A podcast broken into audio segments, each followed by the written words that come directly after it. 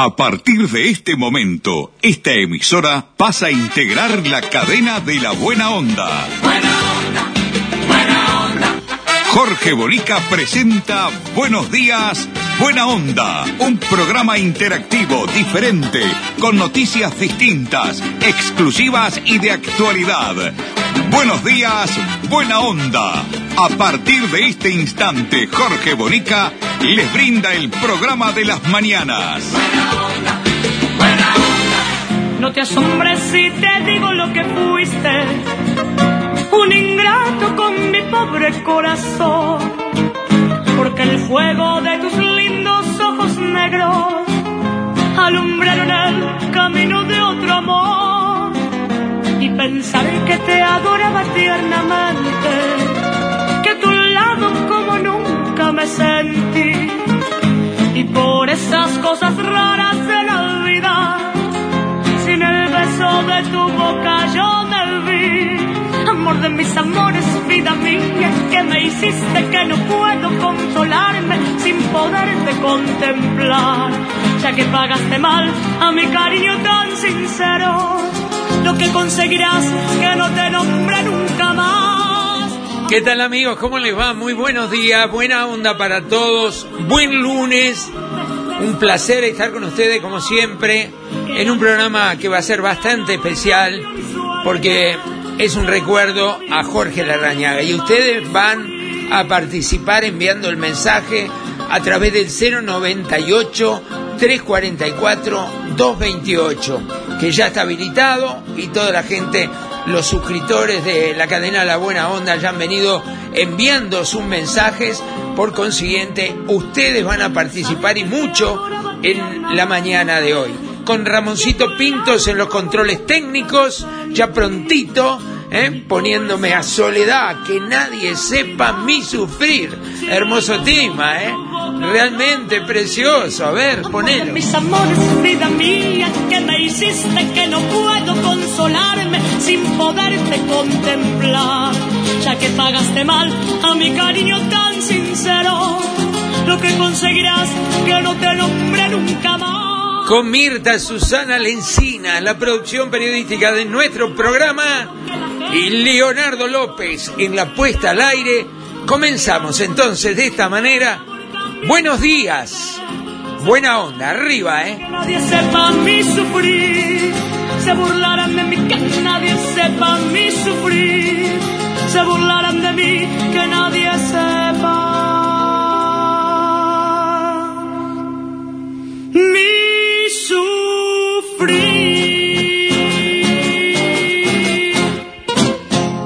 Espectacular, Soledad, ¿eh? Qué voz preciosa. Recordamos cuando la, la conocimos en Minas, que vino a uno de los grandes festivales eh, de, de Minas y cantó allá en el Cerro Artigas, cerrando una espectacular noche de los fogones. Eh, y era chiquitita, ¿no? Ella y la hermana vinieron y en el despacho mismo del intendente, que era el Bolita Leis en aquel momento, invitó a toda la prensa a hacerle un, ahí mismo, ahí adentro, una conferencia de prensa a Soledad. Y ahí eh, fuimos con Mirta y la verdad que fue espectacular conocerla. Fue un momento bárbaro. Estábamos todos eh, asombrados de poder tener a Soledad en Minas este, la verdad, la, una magia eh, y una simpatiquísima gurisa, ella y la hermana, ¿eh? las dos espectaculares que conquistaron a todo el público rápidamente con, con sus voces maravillosas con sus canciones, que como esta, por ejemplo, que tendrá muchísimos años atrás y sigue vigente todavía. Bueno, hoy tenemos un programa especial y el programa, como siempre, nos presenta la gente de Gate Uruguay. Aquí está Pablo y todo el equipo, se ponen la camiseta de su empresa para defender esa mercadería, para que el tránsito en la aduana sea el que tiene que ser, rápido, eficiente, para que su inversión esté defendida. Habla con Gate Uruguay, son despachantes de aduana y te brindan lo mejor de lo mejor. Se ponen la camiseta de tu empresa. Gate, Uruguay, despachantes de aduana, servicio rápido, eficiente y eficaz. Nuestra principal labor es la liberación de sus mercancías en las principales aduanas del país. Consúltanos, te asesoramos sin costo. Email gateuruguay@gmail.com. WhatsApp 099 48 73 24. Gate Uruguay, despachantes de aduana.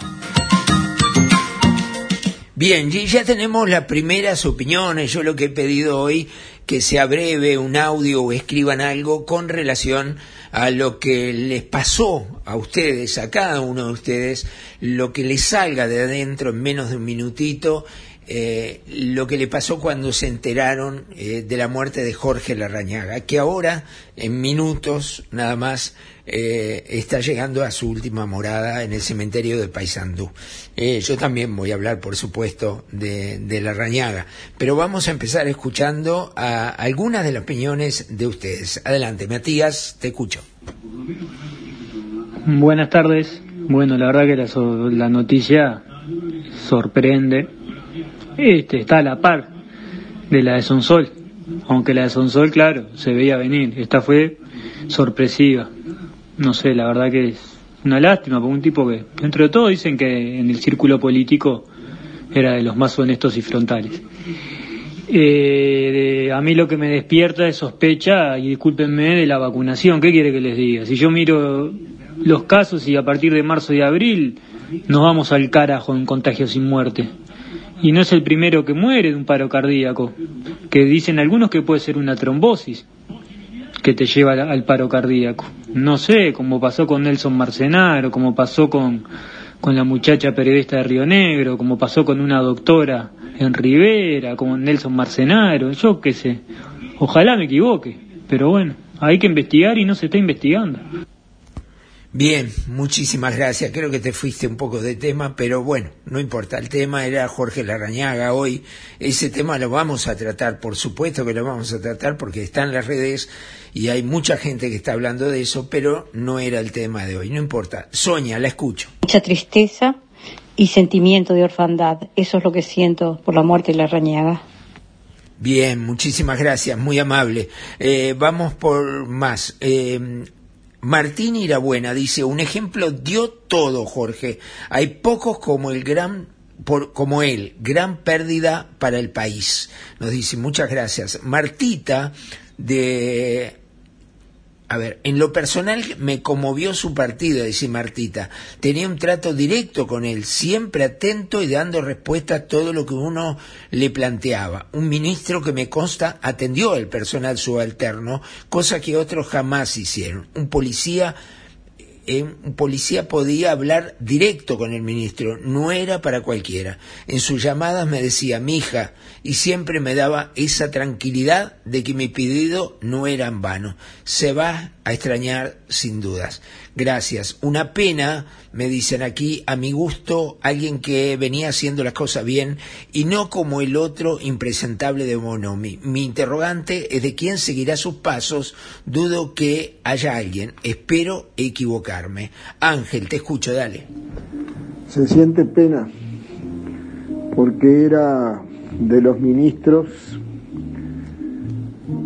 quizás uno de los mejores en, la dedicación, en la trayectoria dentro del Partido Nacional, sin duda. Y en su experiencia, ¿no? Había sido intendente en Paysandú en dos periodos.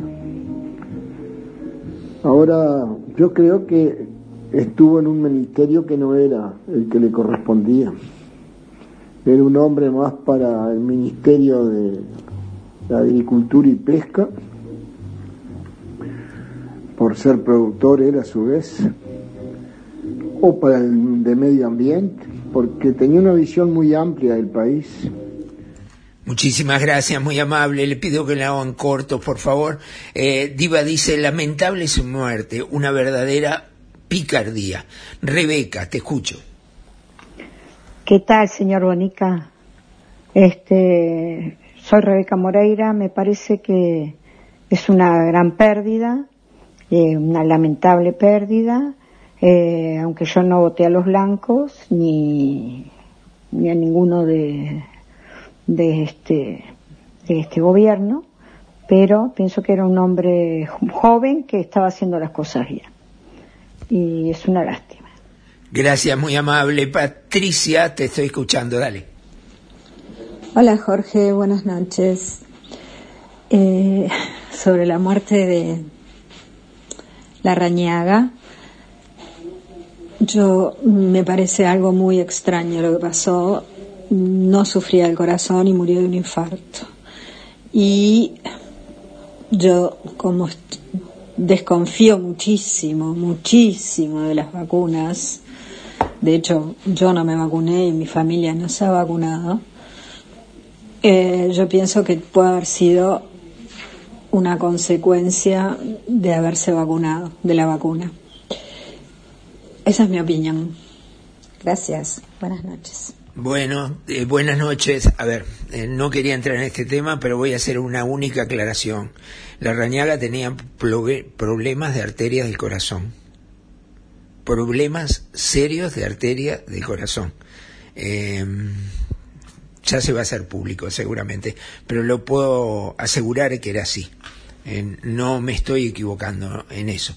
Pero mm, dejemos acá. Hugo, eh, de Paysandú, mira, justo, dale. Eh, bueno, Jorge, eh, Hugo de Paysandú, bueno, yo te digo que la verdad, lamentablemente a todos nos cayó como un balde de agua fría, porque sinceramente es un hombre sanducero, es un hombre muy correcto, es un hombre que desde que él eh, asumió al, ministerio, se han hecho muchos procedimientos de droga, muchos procedimientos de rapiña, muchísimos procedimientos, este, y lamentablemente a mí, como persona, como, como blanco, y aunque no, aunque no fuera blanco es lo mismo, digo, porque es un ser humano, eh, sinceramente a mí me cayó muy mal esto porque ha sido uno de los únicos ministros del Interior que ha dicho las cosas como son y que ha tratado de destapar todo lo que se ha podido destapar, más allá de la corrupción que aún le quedó para destapar. Gracias, Jorge. Gracias a ti, muy amable. Le damos la bienvenida a la gente de Mimos, a Carola y la gente de Mimos, que es eh, la ración para tu mascota, eh, de calidad al mejor precio y te lo lleva a tu casa. Carola misma lo lleva, ¿eh? Así que llama a Carola a este número que está aquí. Toma.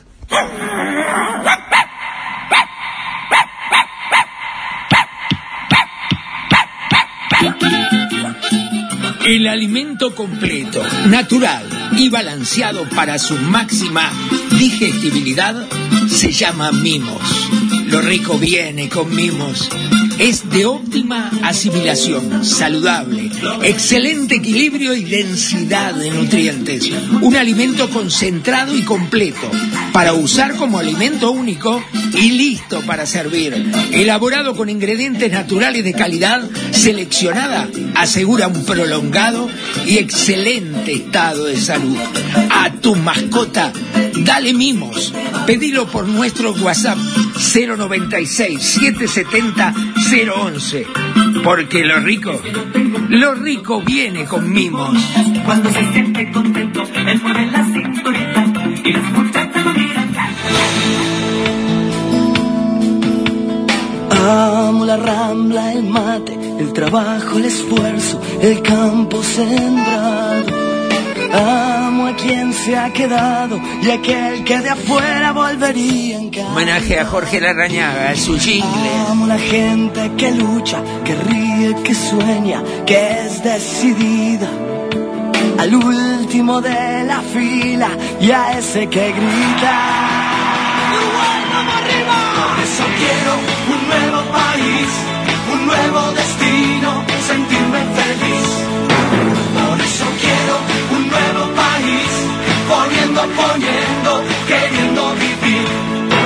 Con la rañada, un nuevo país. La Rañaga Presidente, un nuevo líder, un nuevo Uruguay. Bueno, no es una forma de recordarlo, a- al guapo Larrañaga también, con esos jingles que, que fueron, fueron jingles de batalla electoral, ¿no? Que de campaña electoral, realmente espectaculares, ¿no? Este, que, que tanto la peleó, ¿no? Tanto la peleó. Voy a contar alguna anécdota un ratito nomás, un ratito nomás. Bueno, Marta dice, el mejor ministro que hemos tenido, eh, dice Gastón, dice, lamentable y lo dice hombre, Jorge, estaba tratando de hacer a su forma algo para la que consideraba un serio, en serio su policía.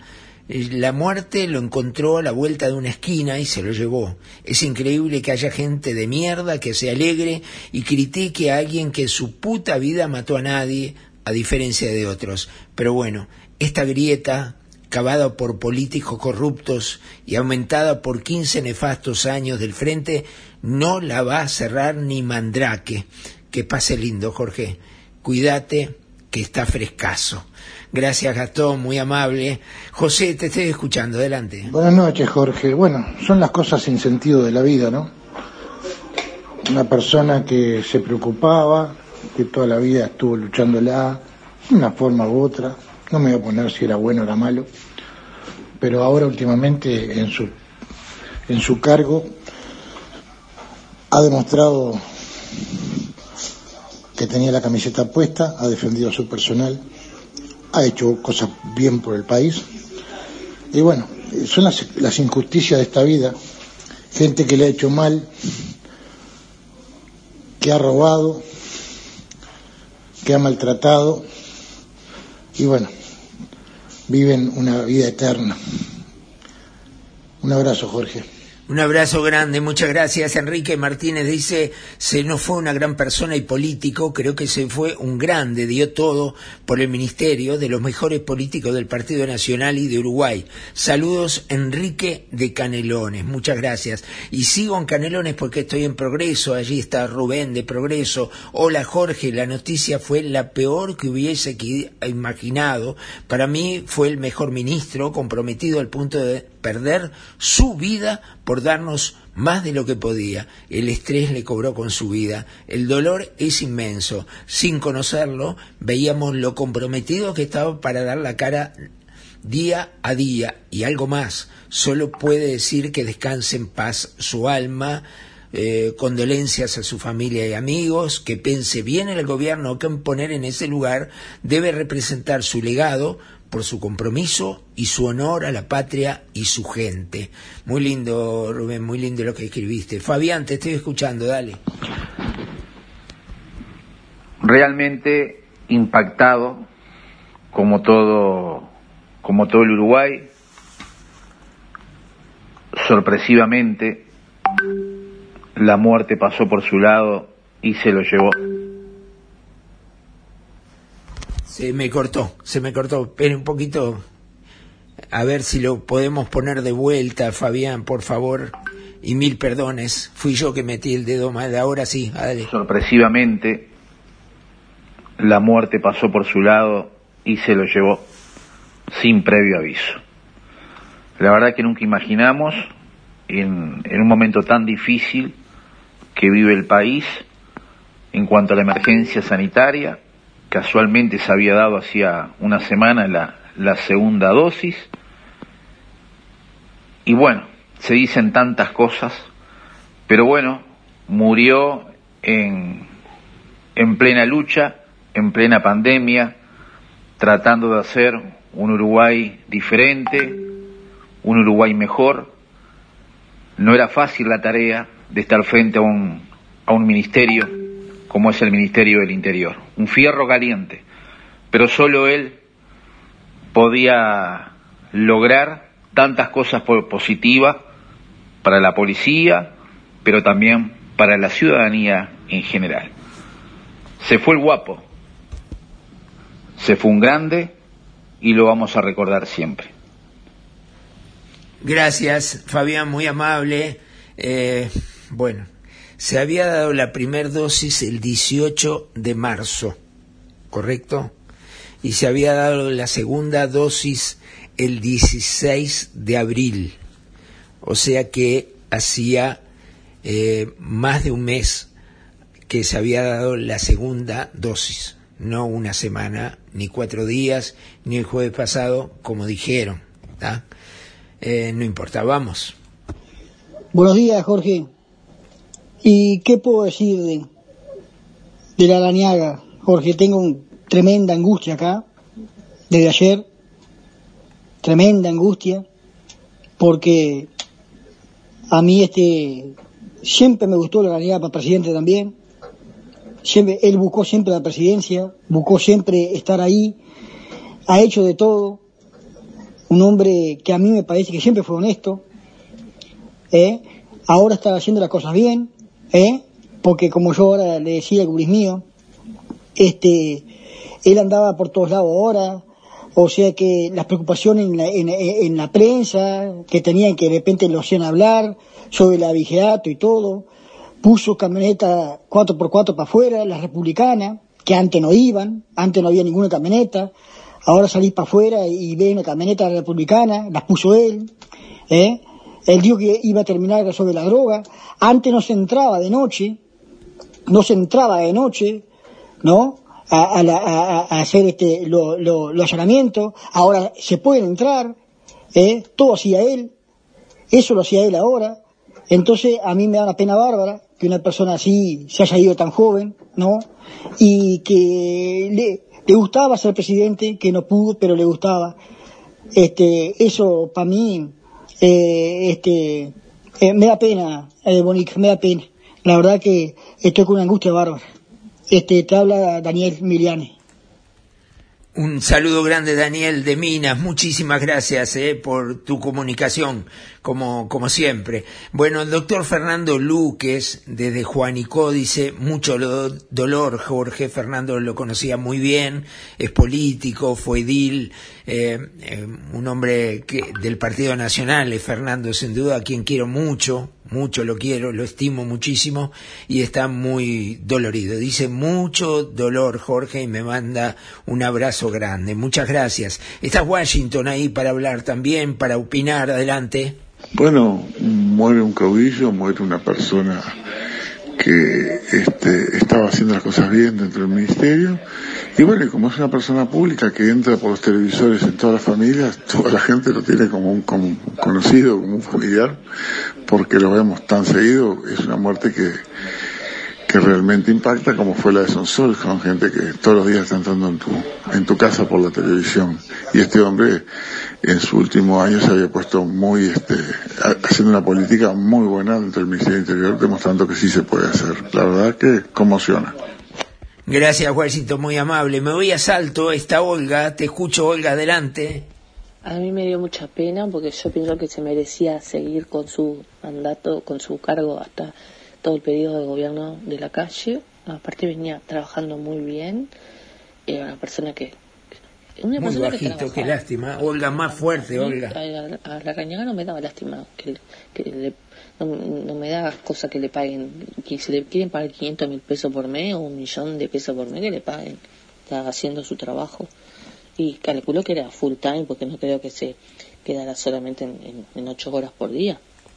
Bien, gracias. Olga, siempre salís bajita. No sé por qué, habla más fuerte o no sé. Eh, y no puedo darle más audio acá. Ramoncito pega cada puteada que sabe lo que es cada que salimos. Claudio dice, buenas noches Jorge, me merecía respeto, me pareció que era un tipo que iba a sacar adelante todo el tema de la policía. Ahora estamos en el horno. Buen día, me dice, gracias. Edua dice una macana, la muerte de Jorge Larrañaga no era un señor tan grande, tenía 64 años, Larrañaga, mucho menor que yo. Jorge eh, dice, tu tocayo, como él te decía, era un amigo muy querido que a pesar de las miles cosas que debía tener en su cabeza, cada tanto tenía un tiempito para llamarte y saludar.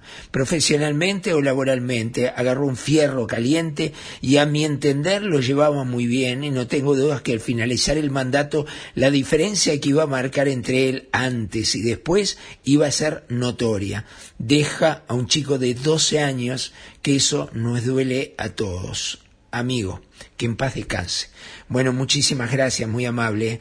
Este, sí, yo, en fin, eh, tengo un selecto grupo de políticos, políticos profesionales, porque la Rañaga era un profesional de la política, eh, que eh, puedo decir que mantengo una muy buena relación y muchas de ellas llegan al respeto y la amistad. Con la Rañaga yo tenía una amistad. Eh, él me la había dado y yo la acepté y, hice lo mismo con él. Venía acá, a casa, acá donde estamos, ¿no, Mirta? Aquí mismo.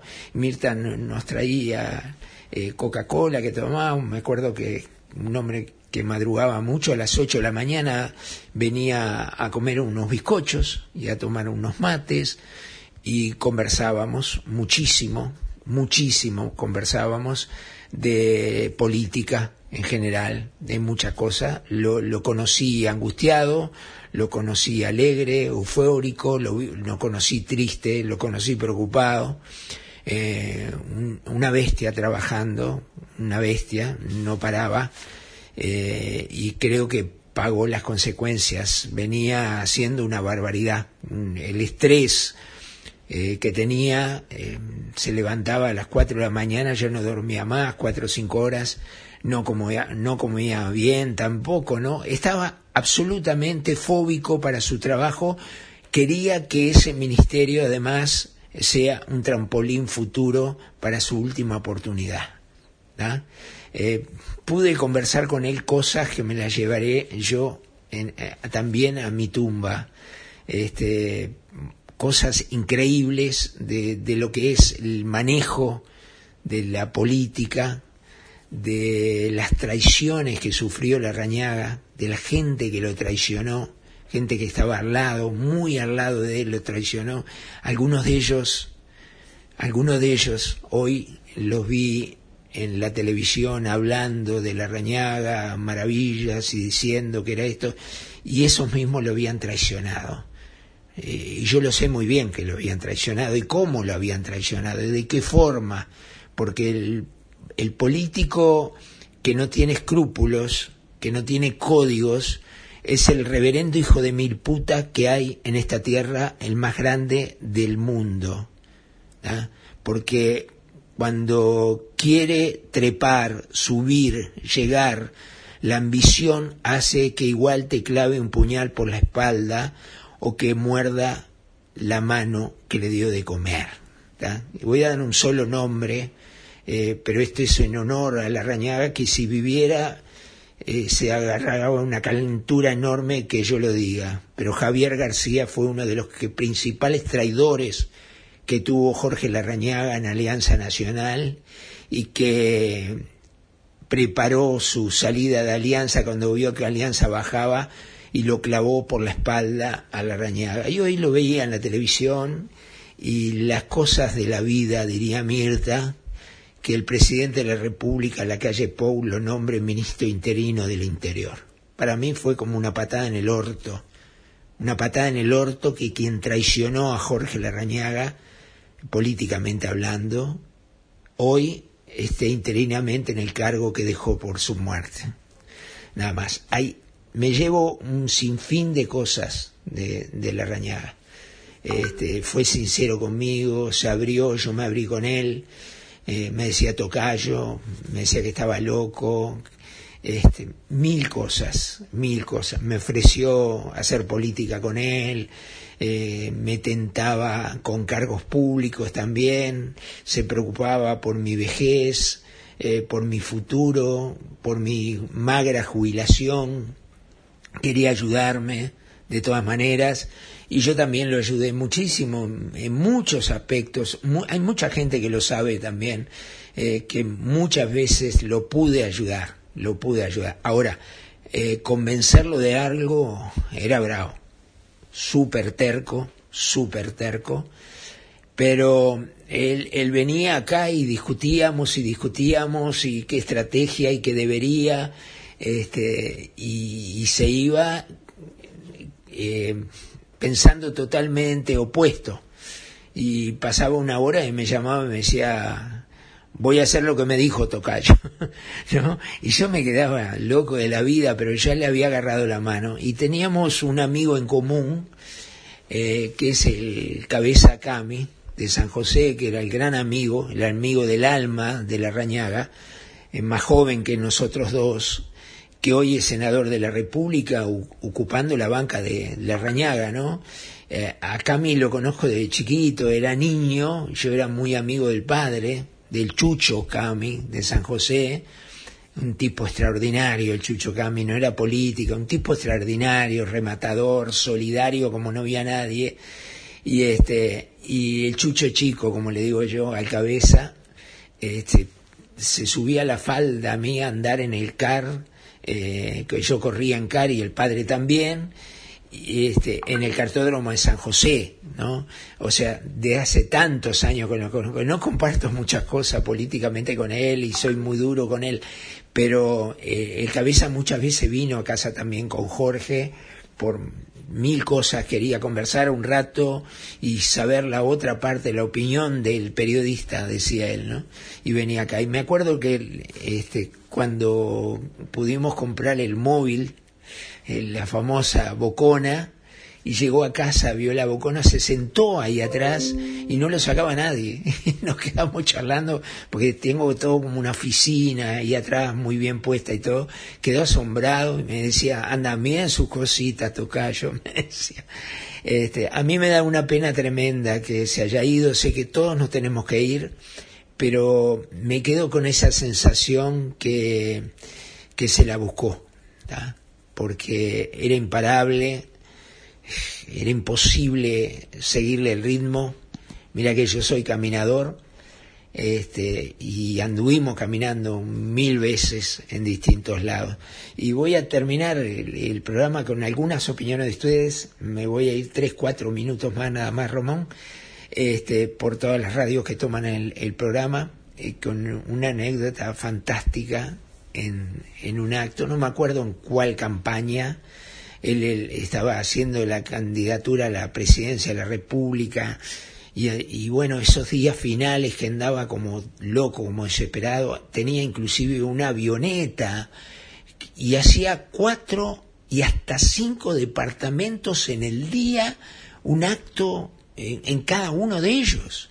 Era una locura y se subía la camioneta y allá salían todos en los autos atrás para llegar y él iba por un lado y para el otro.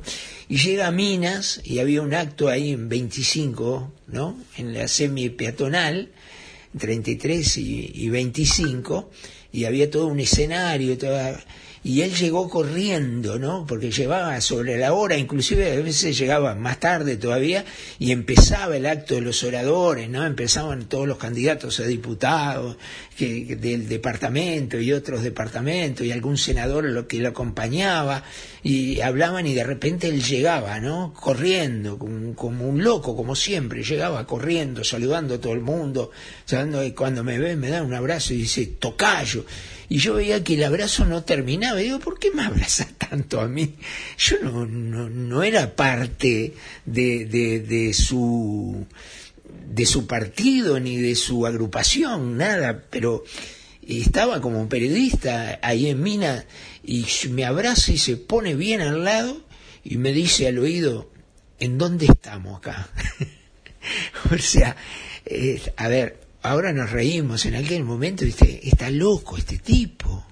O sea, era, era tal locura ese día, era el último acto que hacía, o el penúltimo, no sé, de ahí se iba otra vez a tomar la avioneta y otro acto más, que en ese momento que él tenía que subir al estrado, no, no le habían traído en una camioneta, se bajó el escenario y me vio y me dicen, en Minas, le digo y subió arriba y se mandó el discurso de Mina, porque en cada, los políticos en cada pueblo que están tienen un discurso parecido, pero le cambian un montón de cosas porque tienen que nombrar a los candidatos locales y se tienen que acordar quiénes son y las características de cada uno de ellos.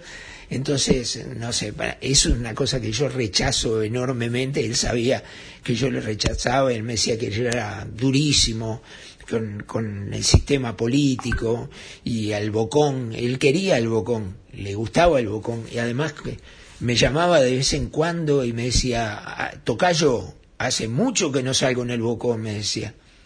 Eso quería decir que quería que le haga una nota y cuando yo le iba a hacer una entrevista, que muchas veces se habla el despacho de él, me acuerdo que una vuelta fuimos con Fernando Carota, hacerle una nota, Fernando no me va a dejar mentir, eh, él poníamos los grabadores arriba del, escritorio y él lo primero que decía dice, pregunte a fondo, Tocayo, todo, ¿eh? Todo pregunte, todo, no se guarde nada, me decía.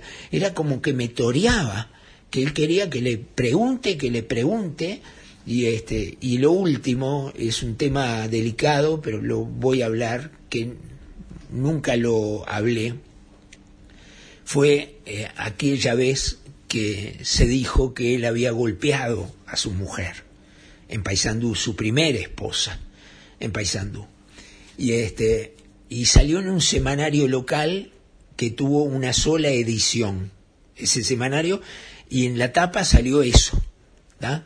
Eh, yo fui a Paysandú y hice una investigación total, porque me impactó eso, y les digo la verdad, nunca hubo una denuncia. yo estuve en las comisarías, en la jefatura, estuve en el semanario ese y el periodista se me escondía. Eh, para mí fue una canallada que le hicieron en ese momento, una canallada sin duda, y pude hablar inclusive con la ex mujer y, y nunca pude encontrar un solo indicio de eso, un solo. Hablé con los vecinos, yo soy muy bicho para investigar todo eso. Y nunca, la verdad, nunca, nunca, nunca pude encontrar. Y la última vez que lo vi en Paysandú, nos encontramos en una radio, que a mí me estaban haciendo una nota y llegó la rañada, este, me dijo que, Tocayo, tengo que hablar con usted. Me dijo, ya que estamos en Paysandú, vamos a hablar con mi ex mujer. Yo me quiero sacar eso de arriba, me dijo. Y le digo, no, yo ya hablé, ¿no? Y este, y la verdad yo pienso que eso fue una canallada que le hicieron, que le hizo mucho daño a él, mucho, muchísimo daño, inclusive daño político, que seguramente fue el, el que le quisieron hacer. Pero en síntesis, eh, le di mi amistad y él me dio la de él, no le digo que era un amigo íntimo, él tenía sus amigos, eh, pero pudimos hacer una relación amistosa excelente en todo momento. Rescato que era un hombre honesto de verdad, honesto, no, no sé, desafío a quien quiera a que, y lo he hecho mil veces en programas de radio y todo, a que me digan un, un acto de, corrupción de la rañaga o que esté bajo sospecha su honradez. Era honrado a carta cabal. La verdad, honrado a carta cabal. Yo eh, cuando me enojaba con él, yo, eh, yo, le soy bravo, entonces yo le decía, no se aburro, le decía acá él me decía, tocayo, ah bien, despacito, vamos a hablar. Pero teníamos una muy buena relación, la verdad, muy buena relación. A mí me hubiera encantado que él llegara a ser presidente de la República. Eh, este cargo le venía como anillo al dedo a él se preparó para ser ministro del Interior, se preparó de verdad. Eh, tuve conversaciones con él maravillosas de cuando, cuando antes de asumir, que ya eran, se sabía que iba a ser el Ministerio del Interior, yo sé perfectamente todo lo que hizo previo, previo, todas las conversaciones que tuvo, el interés que tenía, eh, me agobiaba muchas veces, de, me llamaba por teléfono y decía, fulano de tal, porque quería saber si yo tenía una opinión que, no por mi opinión, no porque yo resuelva nada, por supuesto, pero yo le puedo decir, no, es un corrupto. Mire que ese milico es un corrupto, ¿no? Es, a mí me pasó dos veces, y con esto termino, a mí me pasó dos veces eh, que, que un ministro me preguntara sobre los eh, que iban a ser nombrados jefes de policía.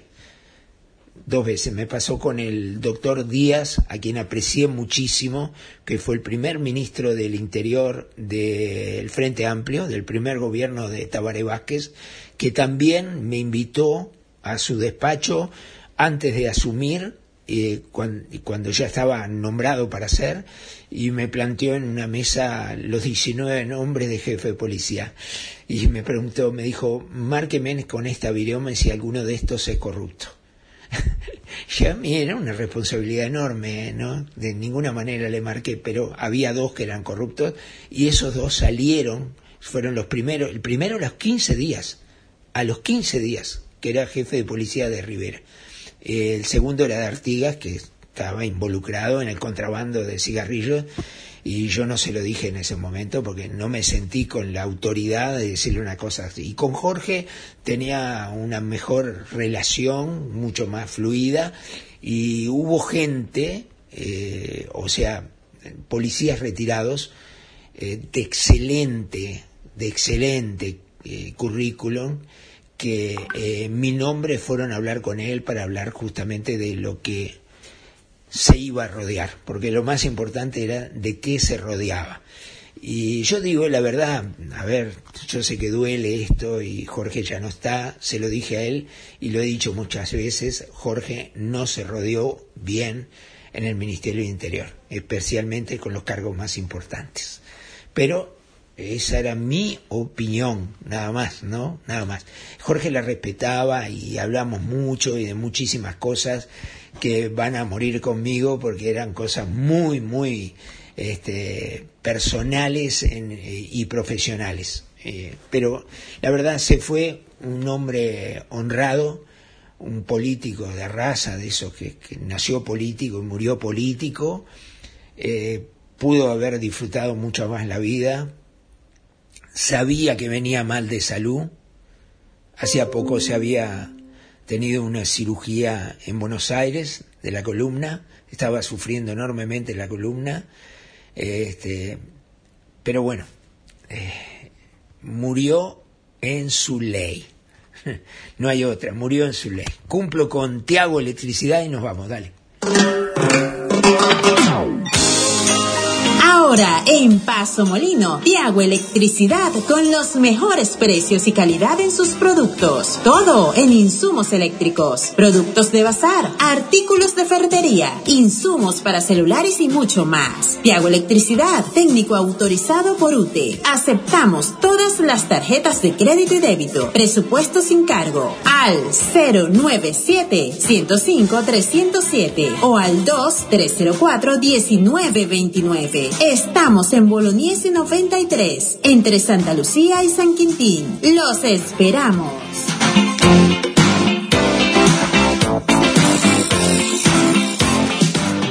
Saber que se puede, querer que se pueda, quitarse los miedos, sacarlos afuera, pintarse la cara, color esperanza, tentar al futuro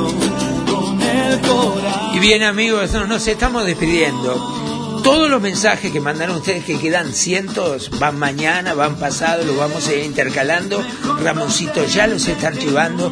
Y si quieren mandar más mensajes al 098-344-228, lo pueden hacer. Ramoncito Pinto, muchas gracias por todo. Mirta, Susana, Lencina, ella se pone a llorar enseguida, soy llorona. Bueno, Mirtita, un beso grande. El guapo te quería en pila, vos. Cada vez que la veía le decía, yo no sé cómo lo aguanta usted. La verdad, te tenía para hacer un monumento. Bueno, eh, todos estamos hoy, mañana no sabemos, así que arriba con todo. Leonardo López, un abrazo para vos también. Muchísimas gracias por la calidad que le pones al programa. Nos reencontramos mañana a esta hora. Esto fue Buenos Días, Buena Onda. Arriba Jorge Larañaga. Te quise y te quiero mucho. Dale.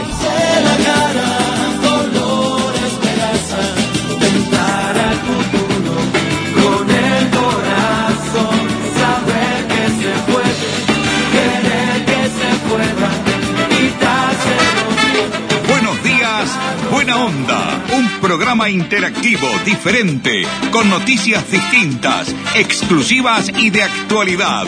Buenos días, Buena Onda, el programa de Jorge Bonica.